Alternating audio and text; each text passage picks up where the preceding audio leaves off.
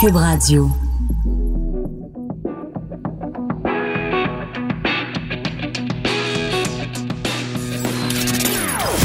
Des opinions bien à elle. Sophie Durocher. Son franc-parler ne laisse personne indifférent. On n'est pas obligé d'être d'accord. Bonjour tout le monde, c'est Sophie Durocher, très contente de vous retrouver en ce mardi 17 septembre 2019. Avez-vous vu passer ces images qui font beaucoup jaser? Des photos sur lesquelles on voit notre premier ministre euh, qui est en campagne électorale, Justin Trudeau, aux côtés, mais vraiment très, très, très, très proche de la championne de tennis Bianca Andreescu. Alors, ce sont des photos qui ont été prises dimanche dans la ville de Mississauga, en Ontario. On sait que c'est la ville dans laquelle euh, euh, Bianca a grandi. Elle est d'origine roumaine, mais elle a grandi à Mississauga, en Ontario. Et la ville voulait vraiment lui rendre hommage. Alors, on lui a remis les clés de la ville, on a nommé une rue en son honneur. Bref, beaucoup de houpla très mérité, très légitime autour de Bianca Andreescu et Justin Trudeau, qui est donc en campagne électorale, était présent sur place et il a fait un discours en disant que tous les jeunes Canadiens et Canadiennes devaient être fiers de cette championne venue de chez nous.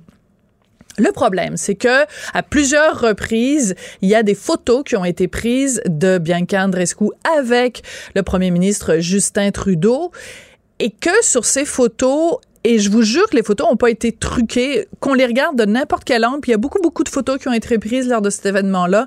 Justin Trudeau, je ne vous mens pas, a le, son visage à à peu près 2 cm du visage de Bianca Andreescu.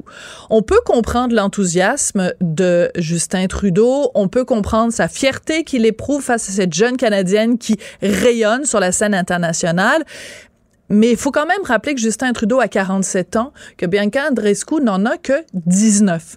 Dans un autre contexte, on trouverait ça bizarre que quelqu'un ait une telle proximité physique avec une femme, a fortiori euh, donc une femme très jeune, mais en plus en cette époque où on dit euh, ben les rapports entre les hommes et les femmes sont en train de changer. Quand il y a trop trop grande proximité, ça laisse la place à la critique, ça laisse la place au doute, ça laisse la place à des questions. Est-ce qu'elle est consentante? Est-ce que ça y tente de faire euh, que quelqu'un rentre comme ça dans sa bulle?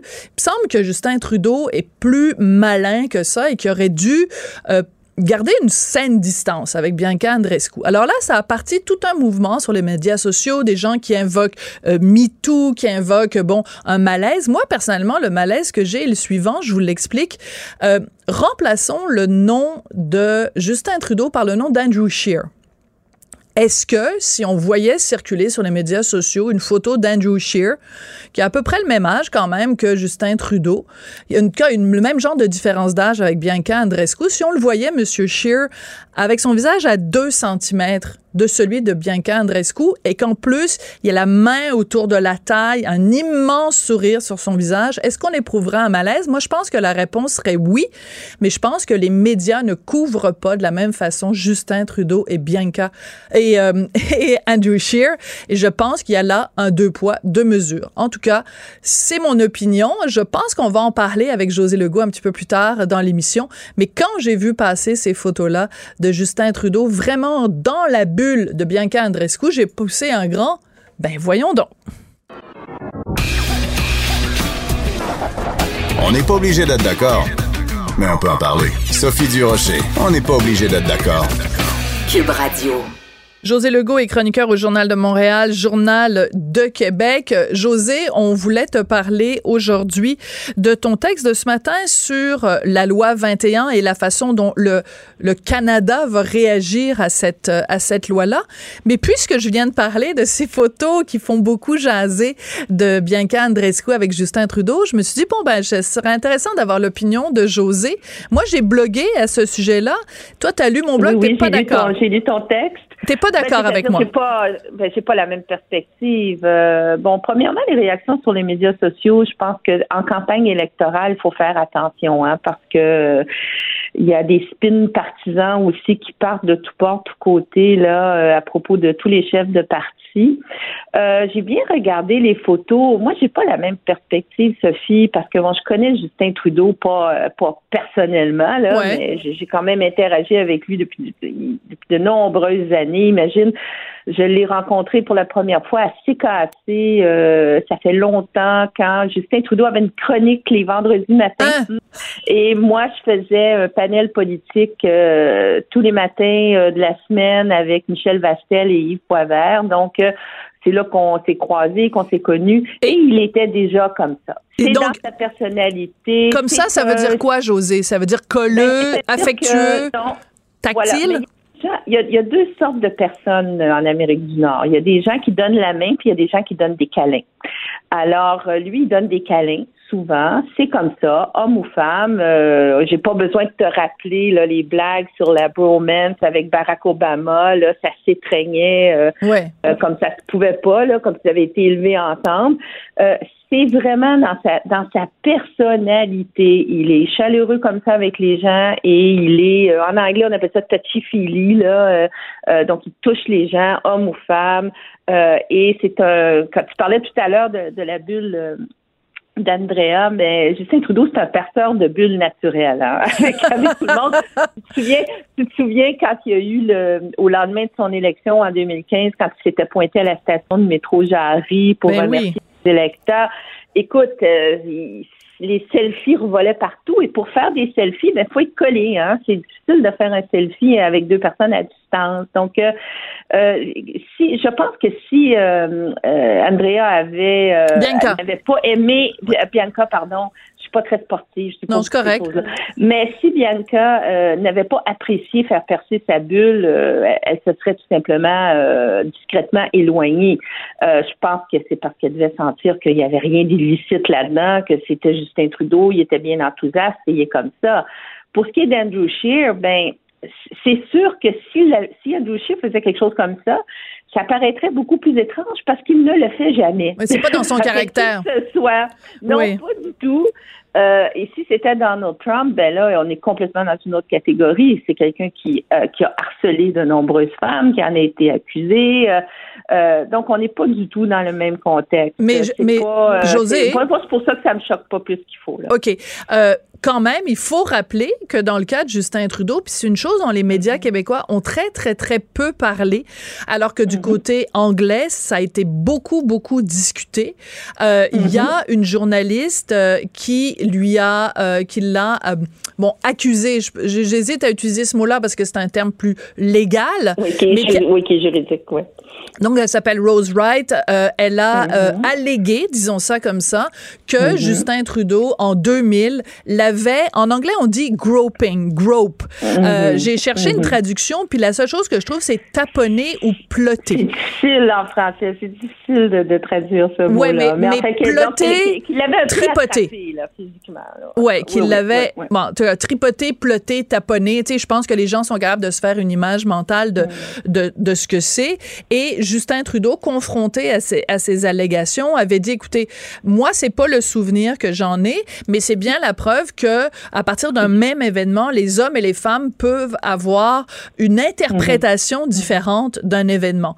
Mais ben là où j'en ai, oui, mais là où j'en ai, c'est que si un autre politicien que Justin Trudeau mm. avait, mm. il y avait eu des allégations comme ça à son égard, mm. et qu'il avait réagi de cette façon-là en disant, c'est comme un cas de he says, she says, elle, elle l'a perçu comme ça, moi, je le perçois pas comme ça. Ben, cet autre politicien-là se serait fait tomber dessus par les féministes. Mais Justin Trudeau ben a un, free ride, un passe-droit auprès des féministes canadiennes. Moi, ça me frappe. Mais premièrement, Sophie, en toute amitié, là, il n'y a pas les féministes, il y a des féministes. Là, euh, oui, mais dans les, médias, mettons. Tout le monde passe pas. Mais oui, mais à un moment donné aussi, il faut faire la part des choses face à Justin Trudeau. Comme je dis, Justin Trudeau, euh, son explication était peut-être puérile, mais c'est arrivé il y a 18 ans, puis il n'y a, pas eu d'accusation criminelle, mais à notre connaissance, il n'y a pas eu d'autres cas. Et lorsque dans son propre caucus, hein, tu te souviens, quand il était quand, il, est devenu premier ministre, il a même exclu de son caucus Tout à fait. Euh, deux députés très bon qui, qui, eux, avaient été... Euh, c'était plus que des allégations là, de, de, de harcèlement, etc. Donc, il n'a pas hésité deux secondes. Et il a été, au contraire, très critiqué pour ça. Hein. beaucoup dans les médias canadiens anglais, on avait dit qu'il avait agi trop vite, qu'il n'avait avait pas respecté la présomption d'innocence. C'était l'autre extrême. Et puis, sur le fond, il avait raison. Il, il fallait qu'il exclue ces deux hommes-là de son cas que c'était pas acceptable comme comportement, que ça aille en cours ou pas.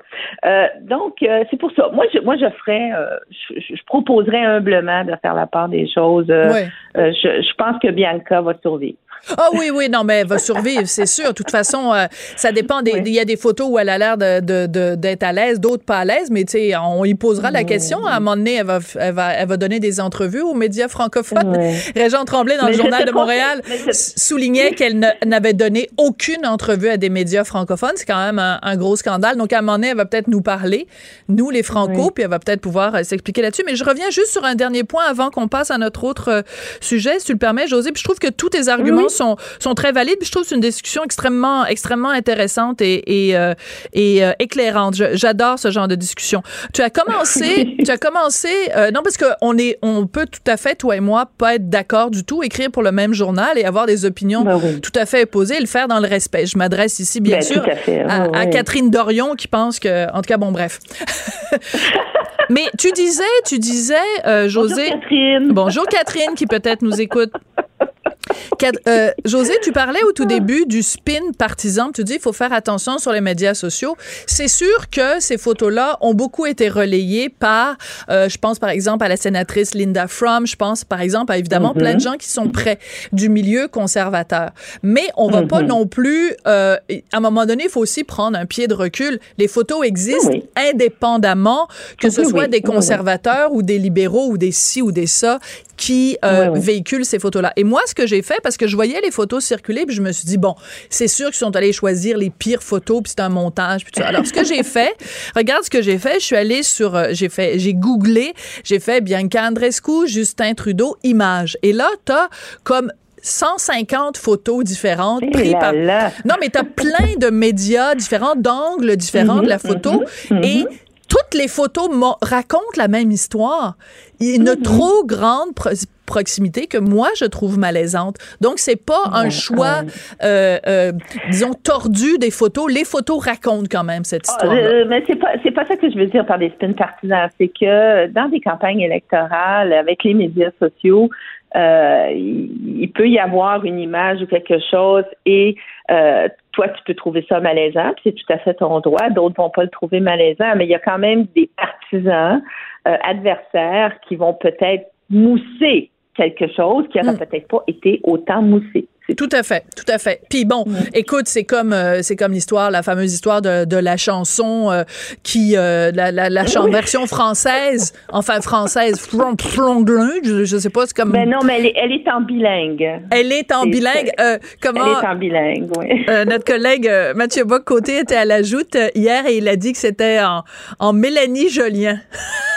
Ah, ça, c'est, ça, c'est très bien. Mais moi, l'autre fois, sur Twitter, j'ai, l'autre fois, sur Twitter, j'ai rappelé que Gaston Miron appelait ça du traduidu. du traduidu, ouais, t'as tout à fait, tout à fait raison. Alors, ce que je veux dire, c'est que ce, on est en période de campagne électorale. Il faut pas se cacher que la moindre affaire va être montée en épingle. Chaque mhm. fois qu'un camp va euh, trébucher, ben, c'est sûr que le camp adverse va monter ça en épingle et va en faire euh, bon une, question euh, une question nationale. Surtout quand c'est une campagne serrée.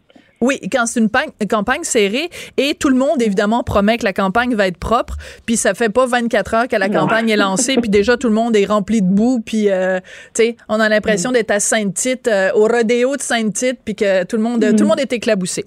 Bon, ça c'est le mais, la, mais la boue mais la boue canadienne est quand même moins salissante que la boue américaine. Ah oui.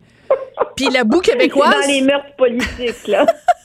Puis la boue québécoise, tu la situes comment, quelque ah, part? C'est la même chose, c'est la même chose. Je pense qu'on n'est pas très, heureusement qu'on n'est pas très lanceur de boue. Puis lorsque c'est de la boue, elle, elle se lave facilement. Elle se lave facilement. Écoute, je voulais revenir sur ta chronique euh, de ce matin dans le journal. Ça s'intitule Un sacré beau pion euh, politique. Et c'est très important ce que tu fais ce matin, c'est que tu nous remets toute la question de la loi 21 et et de savoir si euh, les chefs politiques vont ou non euh, contester la loi 21. Tu remets tout ça dans un contexte purement juridique en disant de toute façon, c'est la mm. charte, c'est les juges qui vont décider. C'était important de faire ce mm. rappel-là.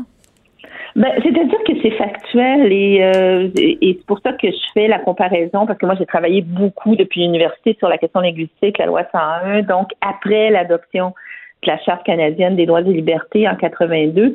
Euh, la Charte a complètement changé la donne au Canada euh, et, pour ce qui est des, de la capacité des gouvernements provinciaux, dont le Québec, euh, de légiférer, entre guillemets, à leur guise.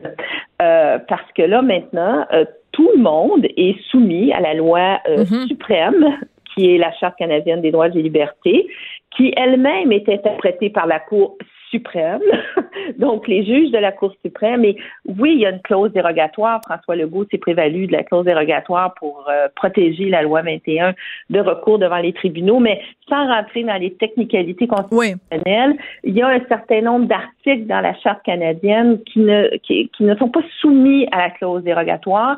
Et c'est sur la base de ces articles-là que des contestations ont lieu et vont avoir lieu. Donc, il se pourrait, on ne le sait pas, mais il se pourrait que euh, en bout du processus, rendu à la Cour suprême, il y ait des parties de la loi 21 qui soient invalidées.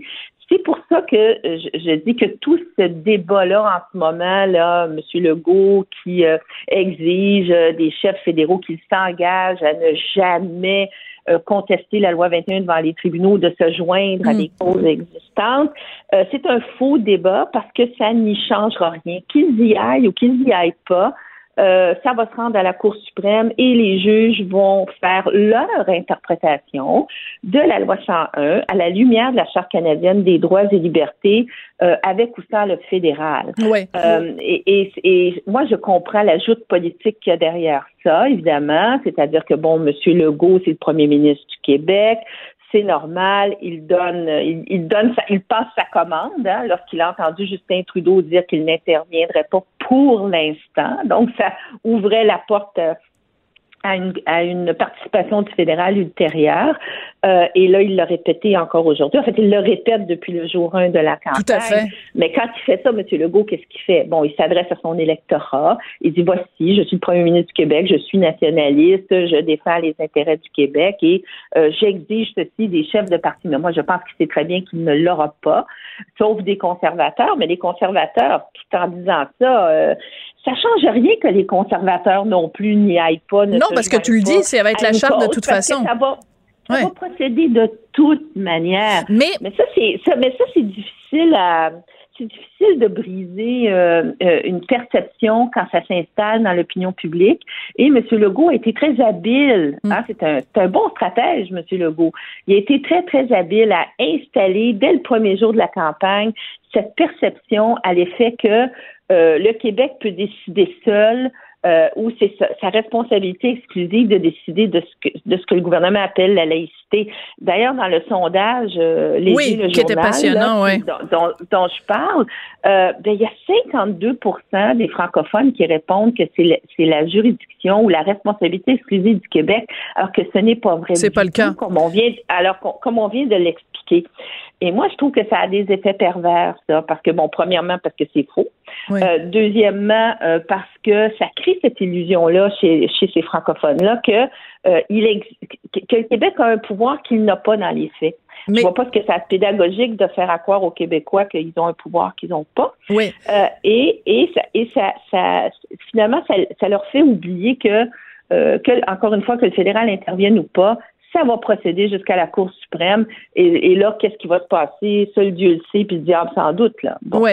Mais en même temps, est-ce que c'est pas une façon de euh, je, mets des mots dans leur bouche, puis c'est pas ça qu'ils ont dit évidemment, mais est-ce que c'est pas une façon euh, de faire passer le Québec un peu comme une victime, c'est-à-dire ah oh, ben tant que euh, ça va être Papa Ottawa qui décide, on sera pas entièrement libre et entièrement autonome, donc euh, sous-entendu ben on serait tellement mieux si on était tout seul puis qu'on n'avait pas à demander la permission à Ottawa pour faire ce qu'on veut faire. Du point de vue de qui, tu veux dire, de M. Legault? Ben, même de M. Legault, parce que bon, il y a plein de gens qui disent que finalement, ce qui est en train de se passer en ce moment, c'est en train de, de mener peut-être certains Québécois qui mm. euh, étaient un peu endormis sur leur laurier à se réveiller mm. puis à se dire, tabarnouche, tant qu'on n'aura pas notre propre pays, on pourra pas justement mm. légiférer pour des choses aussi importantes que la laïcité. Oui, moi, je, mais moi, en, toute humilité, je crois pas du tout à cette hypothèse-là. D'accord. Bon, M. Legault a quitté le PQ hein, euh, en, en, 2009. Il a créé son propre parti qu'il disait au début ni souverainiste ni fédéraliste, tu te souviens? Uniquement euh, nationaliste, voilà, c'est ça. Non, non, non, il n'utilisait même pas le mot nationaliste au début. Il disait que c'était une, co c'est une coalition. Coalition, oui. Coalition Avenir Québec. Donc, il y avait des souverainistes et des fédéralistes, ce qui faisait que le parti était ni souverainiste ni fédéraliste. Mais avec les années, euh, le, parti a eu un relooking, hein, si on peut dire, mm. bon, et, et s'est dit là nationaliste mais fédéraliste, c'est-à-dire que euh, il accepte l'appartenance du Québec à l'intérieur du Canada. Et même ce matin, M. Legault disait qu'il voulait que le Québec euh, soit un leader au sein de la Fédération canadienne. Donc, euh, moi, je, moi, je, je, je le crois. Je, je, mm. je, je, ne lui prête pas des, je ne lui prête pas des de sombres pensées là. Euh, caché. Un agenda caché, oui. Il va, il va faire la souveraineté par la porte dans l'arrière. Euh, S'il avait voulu faire ça, il serait, il serait resté au Parti québécois. Euh, donc, c'est un choix qu'il a fait. C'est le choix que la population, en tout cas, 37% de l'électorat a approuvé à la dernière élection. Euh, et c'est cette c'est cette vision-là qu'il développe depuis ce temps-là. Euh, et, et, là, ses demandes aujourd'hui s'inscrivent aussi dans sa vision euh, nationaliste et fédéraliste. Mais comment tu interprètes alors un autre euh, sondage qui est euh, que, qui donne donc euh, quand même un, de, un, fort appui à Justin Trudeau au Québec, alors que alors que il dit qu'il ne ferme pas la porte, en tout cas, à la possibilité de contester une loi qui a été adoptée par un gouvernement majoritaire et que 70 des Québécois aiment. Donc, les Québécois, ils disent, ils parlent un peu des deux côtés de leur bouche. On aime la loi sur la laïcité, on est d'accord avec, 70% d'entre nous sommes d'accord avec, mais on va voter pour un gars à Ottawa qui laisse entendre que, il, premièrement, il n'aime pas la loi 21, puis deuxièmement, il va peut-être euh, faire quelque chose pour lui, lui faire un croche-patte. C'est un peu contradictoire. Ben, tu sais, Sophie, moi, j'ai l'âge de me souvenir euh, de, plusieurs commentateurs et politologues au Canada anglais qui disaient toujours, et qui probablement le pensent encore, qu'au Canada, l'électorat québécois était le plus sophistiqué de tous les électorats. Ah. Dans le sens suivant, c'est que euh, l'électorat en général fait la distinction entre le palier euh, québécois ou provincial bon, euh, et fédéral. Hmm.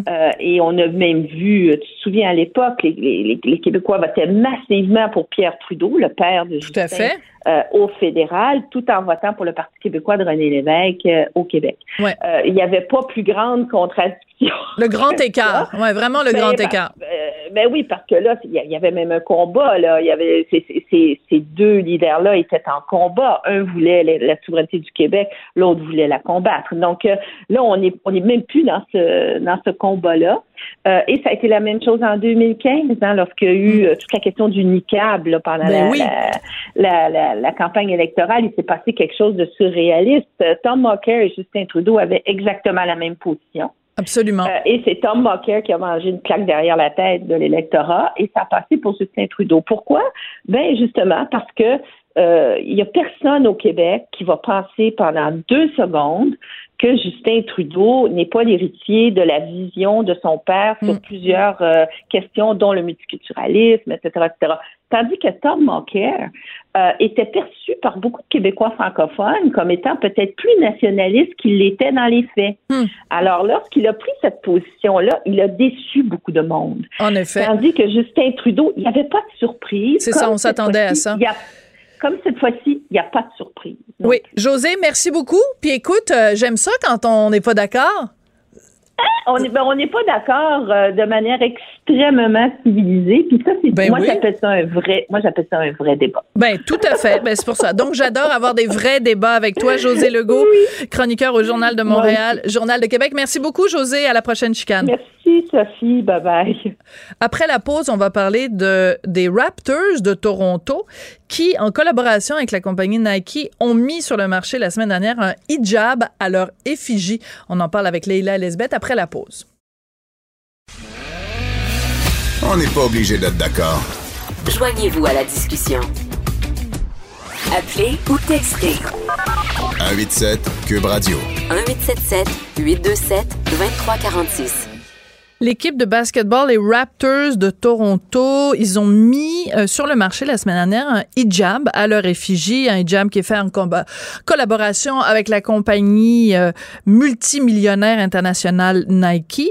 Et c'est donc un hijab conçu euh, sur mesure, nous dit le texte, un, conçu sur mesure pour les femmes musulmanes qui jouent au basketball. Bon, évidemment, il y a plein de femmes musulmanes qui jouent au basketball qui n'ont pas besoin d'un hijab parce qu'elles ont choisi de ne pas le porter. Alors, pourquoi est-ce que les Raptors, pourquoi est-ce que Nike euh, banalise un vêtement quand même controversé qui est le hijab? On va en parler avec Leila Lesbeth, qui est membre fondatrice de PDF Québec, donc pour les droits des femmes Québec, un organisme féministe qui vient de recevoir d'ailleurs du financement du gouvernement du Québec. Et elle est également euh, membre fondatrice de l'Association québécoise des Nord-Africains pour la laïcité.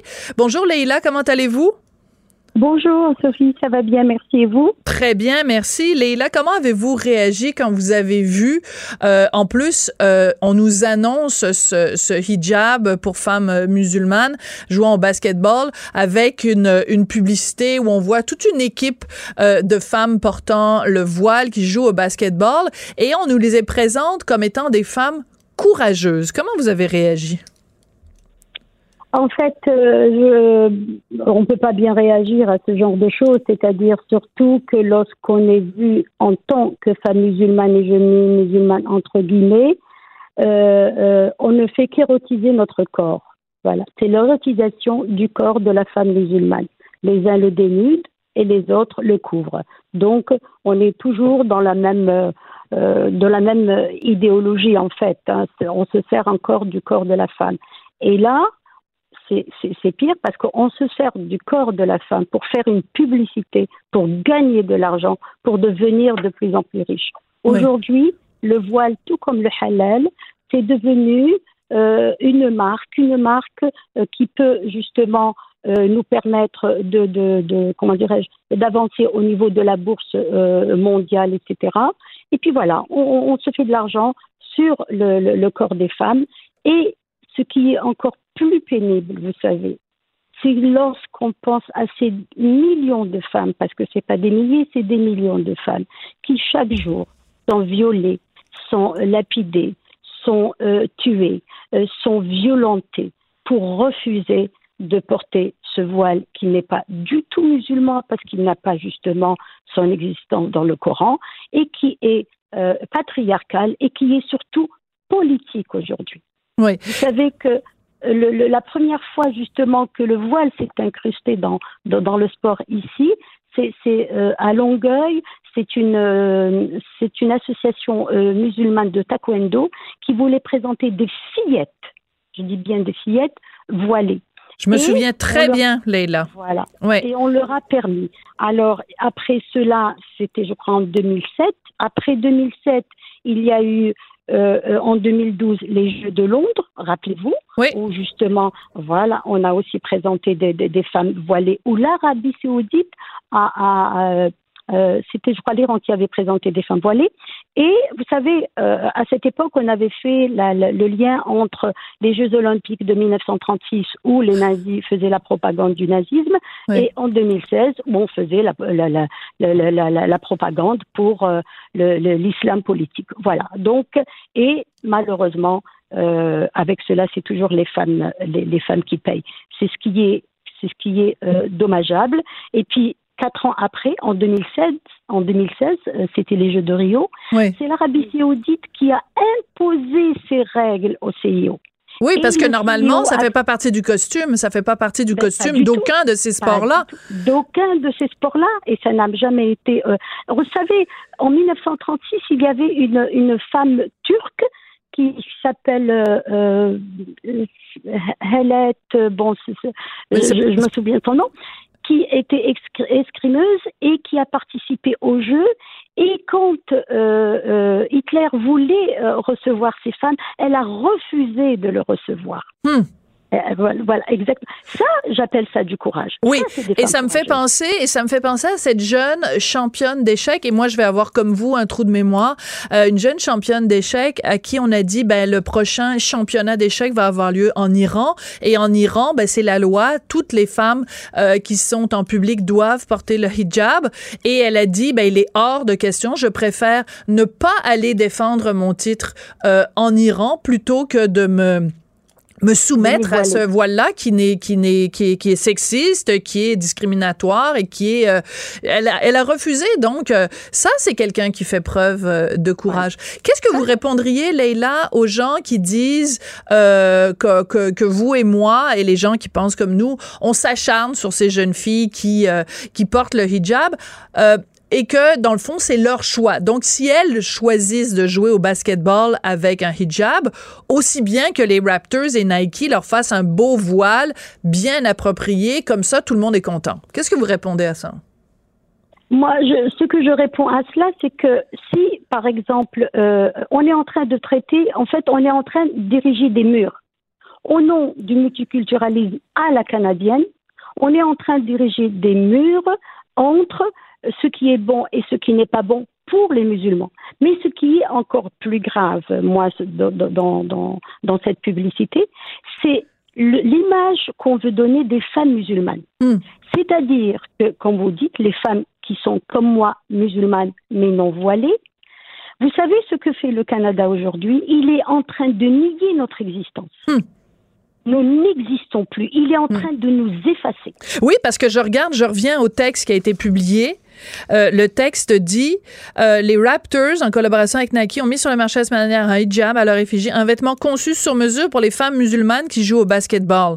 Non, il aurait fallu dire pour les femmes musulmanes qui refusent de jouer sans le voile ou pour les femmes musulmanes euh, orthodoxes, rigoristes, euh, appelez-les comme vous voulez. Mais c'est pas vrai que c'est un vêtement qui a été conçu sur mesure pour les femmes musulmanes. On prend pour acquis que toutes les femmes musulmanes portent le voile. Et celles qui ne le portent pas, elles sont pointées du doigt. Alors que le message aurait été plus clair et plus honnête si on a dit le, le, ce, ce, ce, club qui a fait donc la promotion du hijab pour Nike, il fait la promotion de l'islam politique. Là oui, j'aurais été d'accord. Mais donner une autre définition à ce voile qui n'est que politique, alors là, effectivement, il y a une grande malhonnêteté, mais ceux qui payent encore pour cette malhonnêteté, ce sont les femmes euh, musulmanes et ce sont tous ces, ces, progressistes, tous ces théologiens, tous ces islamologues euh, euh, qui sont laïcs, qui sont libérales et qui sont pour que le, le, le, comment dirais-je, pour qu'il y ait une lecture mm. plutôt extensible du Coran, on est en train de leur fermer la porte. C'est-à-dire aujourd'hui l'Occident qui euh, euh, colonisait ces pays, aujourd'hui c'est un néocolonialisme. On veut absolument nous faire nous donner une autre image de nous-mêmes. Mm. Et si nous n'adhérons pas à cette image, si, nous n'adhérons pas à cette définition qu'ils ont de nous, nous sommes carrément exclus. Voilà. Et on fait ça, vous savez, Madame Sophie, on fait ça au nom de la diversité. Oui. Au nom de la diversité. Oui, c'est l'argument utilisé par Nike, oui. Oui, mais c'est très bien, mais c'est la diversité, mais c'est la, c'est pas une diversité, c'est pas vrai. Au nom de la diversité, moi, je n'existe plus. Ouais. Je n'existe plus, étant donné dans le monde musulman, on, met, euh, euh, on met toutes les femmes qui habitent donc dans, ces pays musulmans, mais ce n'est pas. Non, ça c'est l'islam politique. Ouais. Avant, en 92, quand il y avait l'islamisme en Algérie, une Algérienne euh, au, au, péril de sa vie, elle a eu, elle a, été championne à la course, je crois, du 800, 800 mètres, Boulmerka, alors qu'elle était condamnée par les islamistes en ah. Algérie et elle a porté la, la elle a, elle a, comment dire, elle a couru avec la tenue réglementaire de, de, des, des compétitions. Donc, elle, elle ne s'est pas ah recouvert ah le corps. elle, elle, a, non, elle a refusé. Elle a refusé. Ouais. Elle a refusé. Elle a hmm. refusé. Euh, je veux... c'est du courage. Ouais. Quand vous avez euh, une condamnation à mort qui, qui vous pend sur la tête, ça, c'est du courage, oui. Oui, parce que c'est ça, on revient sur la définition du mot courage, parce que dans la publicité, on parle de ces brave women, donc de ces femmes courageuses.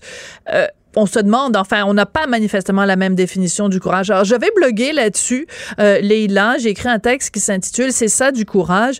Et là-dedans, je disais que c'était quand même assez ironique parce que la semaine la semaine où Nike et les Raptors ont mis en ligne cette vidéo euh, mettant en, vedette donc des jeunes femmes et vantant leur courage, la même semaine, on apprenait que euh, il y a euh, une jeune femme, elle s'appelle Sahar Kodayari euh, elle euh, mhm. s'est immolée, elle s'était immolée devant le tribunal de Téhéran parce qu'elle avait été condamnée à six mois de prison parce qu'elle avait voulu rentrer dans un stade de football déguisé en homme. Les stades de sportifs sont interdits aux femmes en Iran et donc mhm. elle s'est, euh, elle a été condamnée à six mois de prison et plutôt que de passer six mois en prison où elle aurait été sûrement torturée et, et abusée, elle a préféré, oui, elle a préféré s'immoler devant le tribunal de Téhéran et elle est morte le 9 septembre. Donc la semaine dernière, exactement au même moment où Nike faisait cette publicité-là qui promo, euh, qui fait la promotion euh, du voile.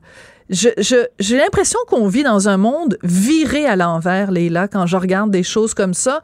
Et je me dis, les femmes qui sont en prison en Iran en ce moment, parce que cette avocate qui a été condamnée à 28 ans de prison, parce qu'elle a pris la défense des femmes qui refusaient de porter le voile. Oui, oui, oui, oui, qu'est-ce qu'elle pense? De l'Occident où on vante comme où on, où on pour au nom du marketing on fait des beaux hijabs avec le petit signe de Nike dessus, mais elles doivent, elles doivent nous regarder en disant vous êtes virées sur le top, mes cousines.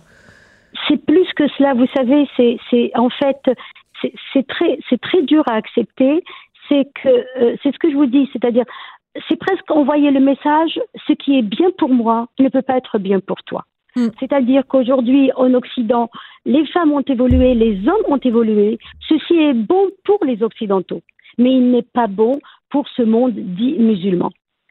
La régression, est, elle, est, fulgurante depuis 1979 dans le monde musulman. Et ce qui est rageant, c'est justement c'est euh, cette bien-pensance qui aujourd'hui euh, traverse tout l'Occident Mm. qui veut absolument nous donner des leçons du vivre ensemble. Alors, on est accepté en tant que musulman dans ce nouveau monde du vivre ensemble, à condition qu'on se plie à l'islam politique. Si on ne se plie pas à l'islam politique, on est complètement lié. Regardez ce que fait le Canada. Le Canada fait la promotion euh, euh, de l'intégration des musulmans pour aller en région qu'est-ce qu'il prend? Il prend une femme voilée. Oui. Parce que le Canada ne reçoit que des femmes voilées.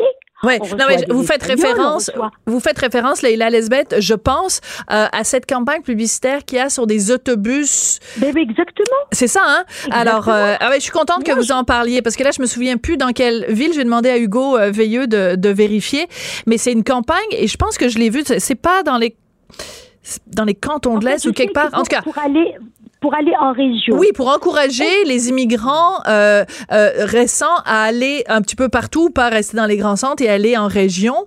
Et donc, on voit sur le côté d'un autobus, euh, bon, je sais pas, quelqu'un qui a l'air africain et une femme voilée, mais comme si comme s'il y avait que ça.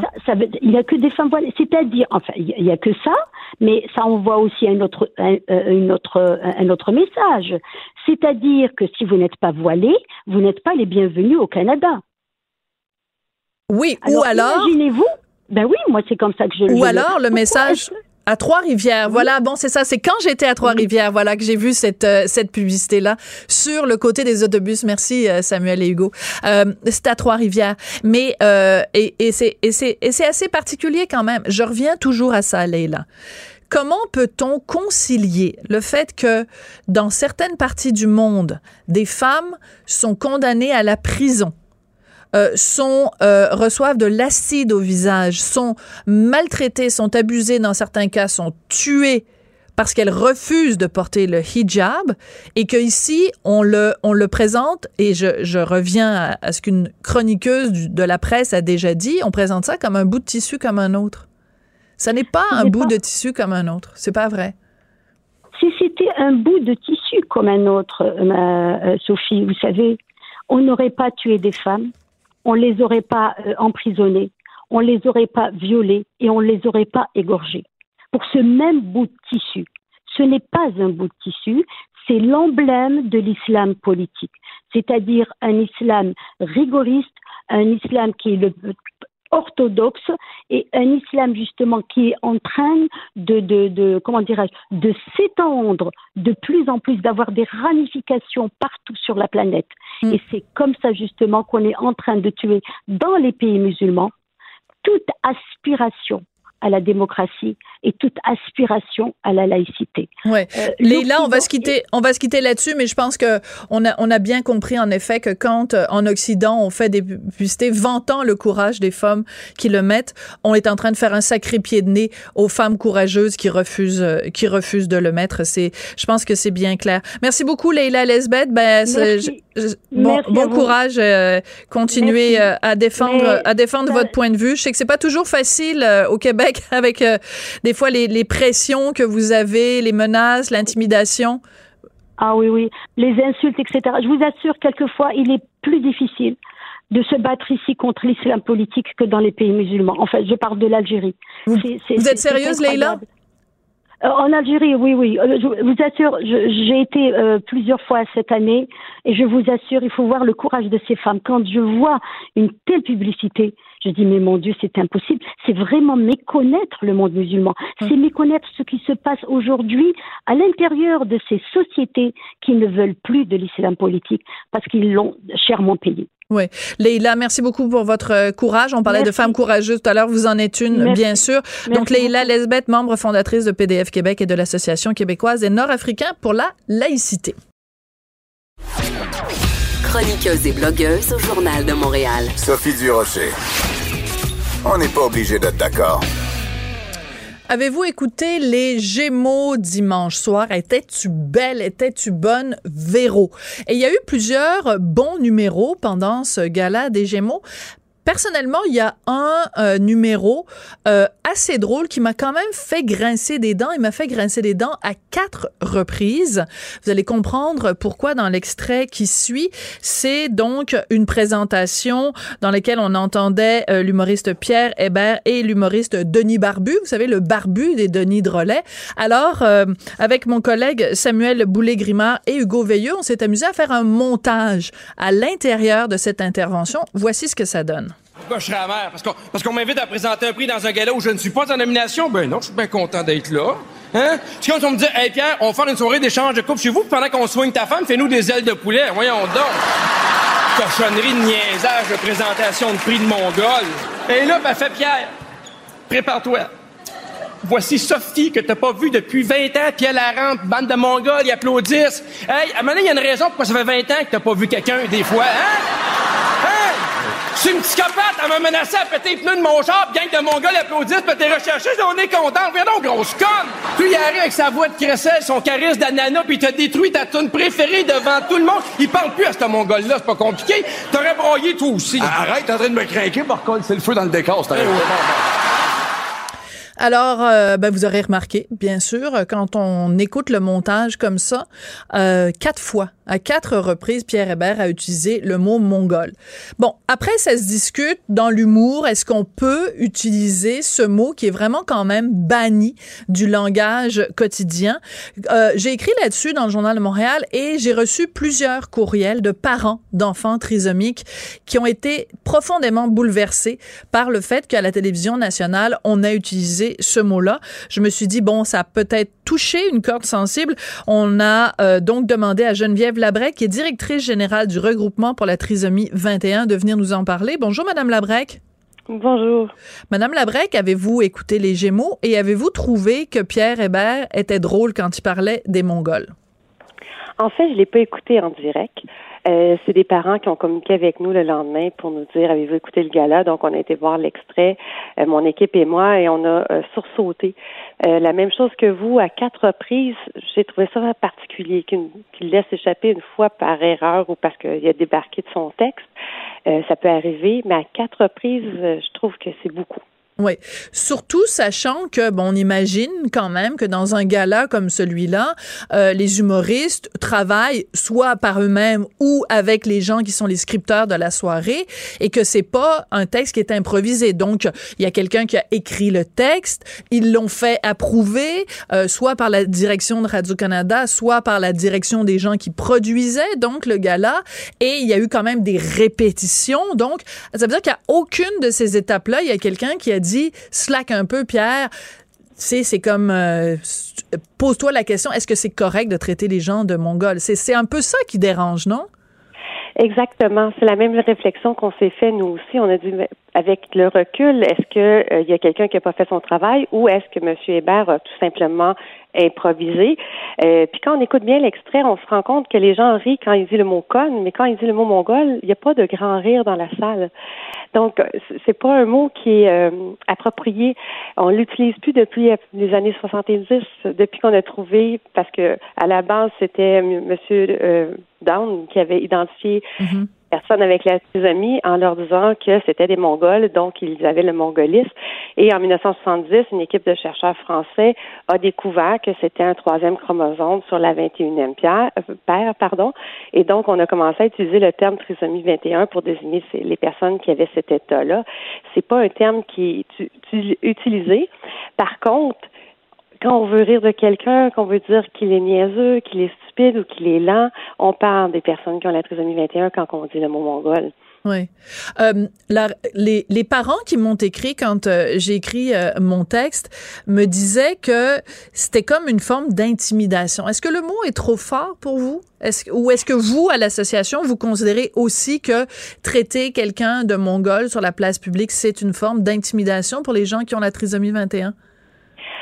Ce que je pourrais dire, moi, face à ça, c'est que j'ai des jeunes adultes ici qui, viennent à nos activités, que je trouve au quotidien, qui se sont fait traiter de mongol à l'école par d'autres étudiants. Donc, c'est, un terme qui les, qui les blesse profondément. C'est pas quelque chose qu'on aime entendre. Mm-hmm. Euh, ils ont vécu l'intimidation en se faisant dire qu'ils étaient mongols, en se le faisant dire eux-mêmes. Puis les parents, c'est sûr que c'est pas tous les parents que le terme va choquer, mais il y en a une grande partie que ça va choquer. Oui. Euh, vous diriez que vous avez reçu combien d'appels? Parce que bon, moi, j'ai reçu des courriels parce que je suis journaliste, mais vous, au regroupement, euh, vous en avez reçu combien de, de, parents qui vous ont appelé pour vous dire que ça les, ça les avait euh, incommodés? On en a trois qui nous ont appelés, très honnêtement, mais ce fut des longs textes aussi qu'on a lus sur des pages aussi de ah, oui? parents. Donc, c'est ça, on le voit dans la communauté et c'est certain que ça va faire jaser. Là, ce soir, j'ai une réunion de parents, je, je suis certaine en entendre parler pendant quelque temps. D'accord. On se rappelle qu'il y a quelques années, à l'émission La soirée est encore jeune, euh, Jean-Sébastien Girard avait dit à propos de la ville de Québec, euh, les Mongols, les, les, gens de Québec sont des Mongols. Bon, euh, ça avait provoqué un tollé. Euh, et le lendemain, euh, puis il y avait eu des plaintes à la direction de Radio-Canada. Et le lendemain, il faut quand même rendre à tout seigneur, tout honneur, Jean-Sébastien Girard et Radio-Canada euh, s'étaient excusés. Est-ce que dans ce cas-ci, ça va aller jusque-là? Est-ce que vous avez, vous, l'intention de déposer une plainte euh, à Radio-Canada ou de demander des excuses à Pierre Hébert? En fait, en ce moment, je sais qu'il y a un parent qui a déjà fait une plainte dès le lendemain. C'est pour ça qu'elle a communiqué avec nous. Donc, il y a déjà une plainte qui a été faite. Nous, on est en train d'en rédiger une aussi. Donc, euh, pour toutes les jeunes puis toutes les familles là, qui ont été blessées par ces propos-là, je pense que des excuses, là, ça serait la moindre des choses. Vous voudriez que Pierre Hébert lui-même s'excuse ou que Radio-Canada... Qu'est-ce que, qu'est-ce que vous attendez, finalement, suite euh, aux propos qui ont été tenus aux Gémeaux? c'est un terme qu'on veut plus entendre. C'est un terme qui blesse les personnes qui ont la, la trisomie 21, les, leurs familles.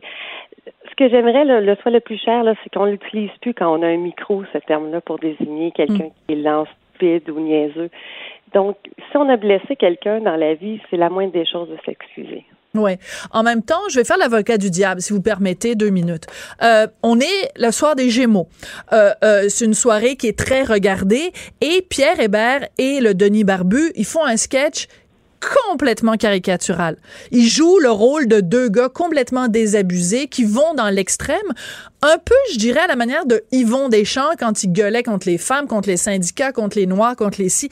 Donc, c'est clair que ce n'est pas Pierre Hébert lui-même qui, mm. dans son état normal, traiterait les gens de mongols. Il, il personnifie quelqu'un qui est un gros colon qui a des propos démesurés et inacceptables. Est-ce que si on le regarde de cette façon-là, est-ce que ça vous paraît moins grave?